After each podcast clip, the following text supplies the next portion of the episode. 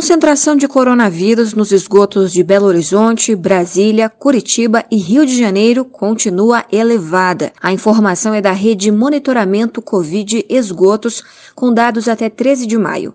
Apenas Belo Horizonte e Brasília tiveram uma redução da carga viral em relação à última medição. No entanto, a carga viral na capital mineira segue em patamar elevado. Em 11 de maio, o indicador chegou a 4,4 trilhões de cópias do vírus por dia, o menor valor desde 13 de outubro de 2020. Brasília apresentou uma carga de 7,7 trilhões de cópias do coronavírus diariamente em 13 de maio. Já Curitiba apresentou aumento nas cargas virais nas últimas semanas. Em 11 de maio, foram registradas 12,6 trilhões de cópias do coronavírus por dia, patamar considerado elevado. No Rio de Janeiro, as concentrações estão acima de 25 mil cópias do vírus por litro, o que também é considerado alto. Reportagem Paloma Custódio.